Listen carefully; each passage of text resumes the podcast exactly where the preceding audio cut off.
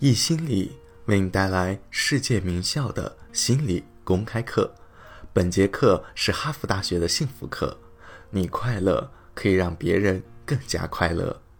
这门幸福课在哈佛大学是最受欢迎的课程，百分之二十三的哈佛大学学生认为这门课程改变了他们的一生。本门课的授课导师泰本也被誉为哈佛大学最受欢迎的导师。下面课程开始。快乐，无论我们喜欢与否，无论它是有意识的还是潜意识的，不论它是明显的还是隐晦的，对于大多数人来说，快乐就是最高的追求。我们投入了大量的努力、大量的时间来思考自己和他人的快乐。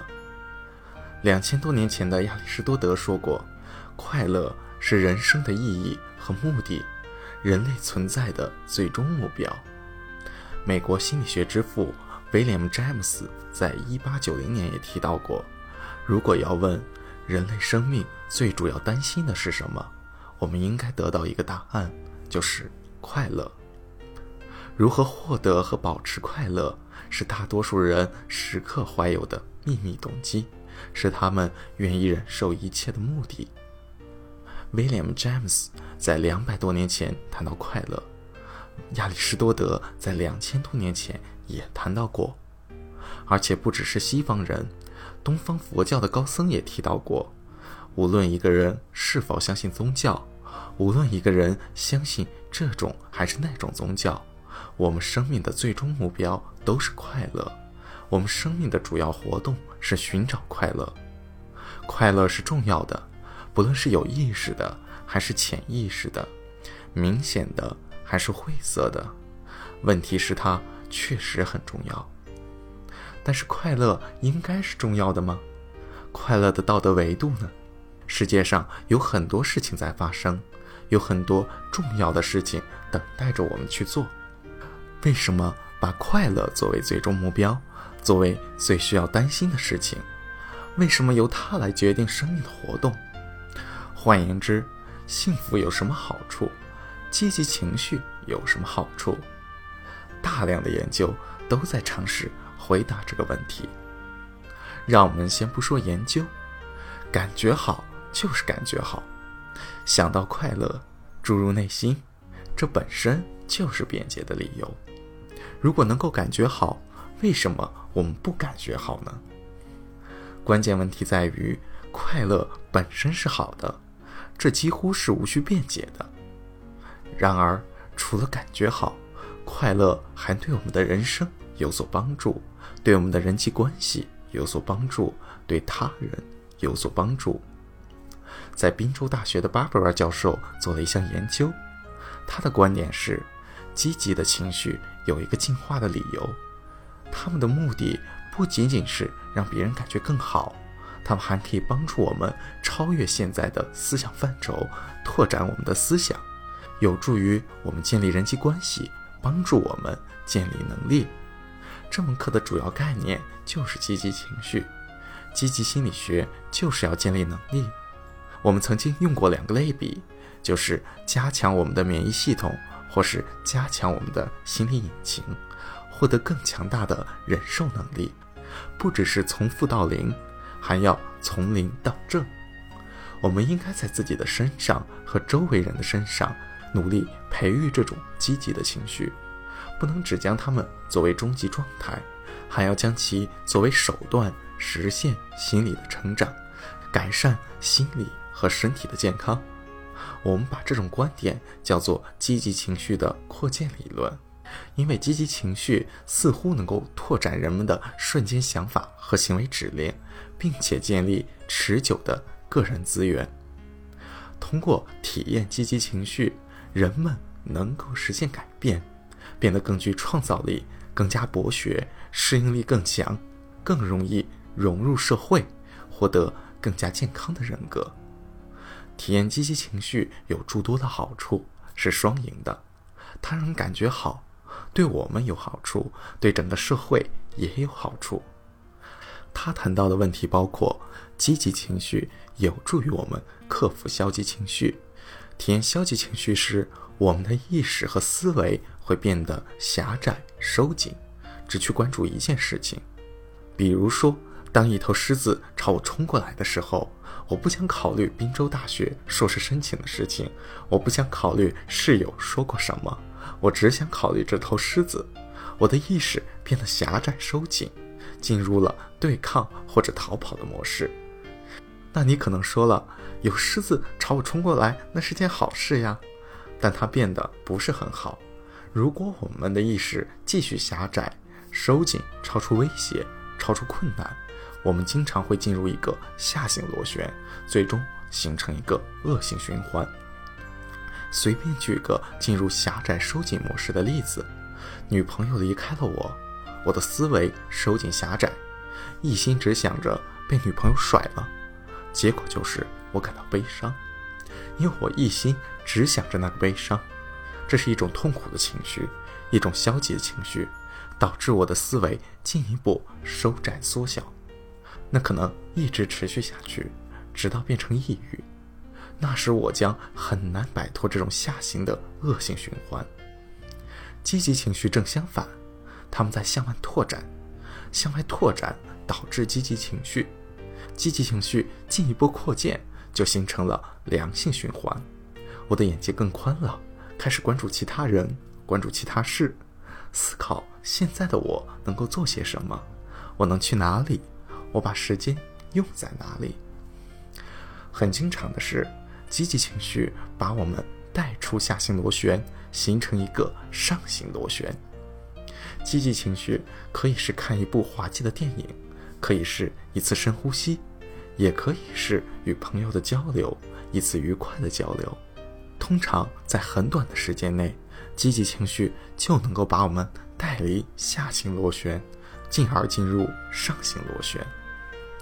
困难就在于如何把握住这个准确的时机。我们会谈到什么是合适的时候，如何寻找合适的时候，以及如何让痛苦的思想转化为。平静的沉思，平静的沉思很有助于克服消极情绪，提升创造力。我们的眼界变得更宽，能够产生更多的联系，看到以前所没有看到的联系。有很多关于抑郁创造者的说法。如果你想拥有更高水平的创造力，必须要承受抑郁。其实并非如此，狂躁抑郁病人一般更有创造力。但是，一般在狂躁阶段，在抑郁阶段，我们的思维会收窄，我们会失去创造力。例外是存在的，但总体来说并没有。实际上，有这样一项研究，给一群内科医生提出一个与肝脏问题有关的个案难题，医生们被随机分成三组，第一组是对照组，他们必须解决这个问题。第二组听一段有关医学人文观的声明，为什么做医生如此重要？第三组得到糖果，让他们获得愉快放松的好心情。获得糖果的这一组明显比另外两组有更好的表现，他们考虑出更多的选择，得出了更好的问题解决办法。这是这个领域中的一项研究。再举一个例子，小孩子。将一群小孩子分成两组，有人教第二组小孩回想让他们大笑或者微笑的经历。第二组在学习任务上表现的就要比第一组更好，因为他们被置于积极的情绪当中。这个研究是双赢的，他们在很多方面颠覆了没有痛苦就没有收获的传统认识，不论是对医生教育还是在学校，在一般的工作场合也是这样。因为动力和精力不需要研究就能够明白。你知道，在感觉好时，动力和精力会变得更加充沛。有很多的研究结果也都支持了这一观点。他们调查发现，专业人士能够更好地控制自己的情绪，获得积极的情绪。脱离狭窄收紧模式，进而进入拓展模式的人，长远来说都会取得更大的成功。他们不是没有痛苦情绪，没有痛苦情绪的都是死人。那些人经历了痛苦情绪，但同时能够更好的把自己、把他们的意识、思想、他们的感受向积极的方向转移。越快乐的人越成功，因为他们有更多的精力，工作更加努力，因为他们在追求而不是在逃离。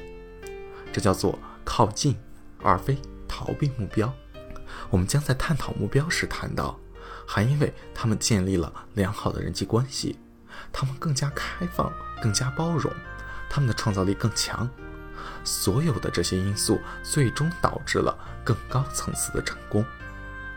积极情绪不仅有助于成功，不仅能让我们感觉更好，还有助于我们获得幸福。乐观的人不是盲目的乐天派，而是脚踏实地的乐观主义者。平均而言，这类人明显更加长寿，免疫系统更加的强，所以对身体健康也有帮助。现在的问题是道德问题，其他人怎么办？我们谈论经营自己的生活，追求自己的快乐，这怎么不是自私？答案是对的，那是自私。当我对自己说我想更快乐，那确实是一件自私的事情。但那是坏的吗？是不道德的吗？在我们的文化中，我们总是将自私和不道德定义为同义词，这是有问题的。将自私等同于不道德。是不快乐的头号原因，因为这种因果存在于潜意识里。人们为追求自己的快乐而感到内疚，人们在自我感觉良好时会感到内疚。我怎么可以？我怎么敢自我感觉良好？当世界上有那么多痛苦时，我怎么能追求自己的快乐？世界上确实有很多痛苦，我们应该如何去回应呢？首先，快乐是正和博弈，不是零和博弈，也不是负和博弈。如果我的快乐是从别人那里夺来的，那将是负和博弈。我有更多，你一定有更少，甚至都不是一个零，或者是我更少，你也会更少，这也是负和博弈。零和博弈的话，就是我更多，你就会更少，饼就那么大。但快乐不是这样的，它是一个正和博弈。为什么呢？因为快乐是感染的。如果我更快乐，我就更有可能对别人的快乐和幸福做出贡献，感受快乐。换言之，这也是一种道德状态，对他人的幸福做出贡献。佛在几千年前就谈到了这种观点：一支蜡烛可以点燃千支蜡烛，蜡烛的生命不会被缩短。分享快乐。绝不会减少快乐，就好像是传递光明。你快乐并努力争取快乐，就是间接或直接的对他人的快乐做出贡献。就好像笑得很开心的婴儿会把你们逗笑，笑是感染的。虽然生活的变迁起起落落，但是总体来说，努力争取快乐的人会变得越来越快乐，有更好的人际关系。更加宽容，更加接受别人，更能容忍他人和他们自己。很多研究表明，努力为自己争取快乐，有助于我们获得幸福，也能够引导我们对他人更加的宽容和亲切。积极情绪领域的首批研究者之一，爱丽丝曾经做过很多相关的研究，她反复证明了感觉好。如何对我们和他人都更加有益，反之亦然。这是快乐很美妙的地方，别人快乐，你也快乐，因为帮助他人就是在帮助自己。在这里给大家布置个任务，就是去做超越以往所做的事情，一天内多做五件好事。这是 Soja 在《快乐之道》中做的一项研究。它很好的证明了，人们不论是一周内多做五件好事，或者是一天内多做五件好事，都能够让他们更加的幸福。帮助他人就是帮助自己。再回到我们刚开始的问题，追求快乐或许是最自私的行为，但是这个最自私的行为就是善举，因为两者之间有内在联系，两者间有自我实施的循环。帮助他人就是帮助自己，而帮助自己进而可以帮助他人。不要把它看作自私。有人可能会这样简单的考虑：不该把自私等同于不道德。我们应该把它视为人性的美妙之处，是我们应该颂扬的本性。我们的快乐和他人相互关联，我们通过情感链接的网络和他人相关联，这是人性的美妙之处，一样值得我们进一步颂扬的东西。如果不颂扬，如果我们不欣赏人性的那一部分，人性的那一部分将会被贬值。欣赏有两个意思，一是懂得感恩，二是传递。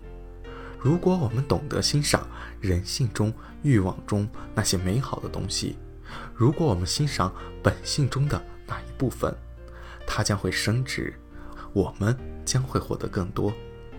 如果我们鄙视它，并且说那很可怕，我从帮助他人身上获得利益，那么本性中的那一部分将会随着时间而贬值。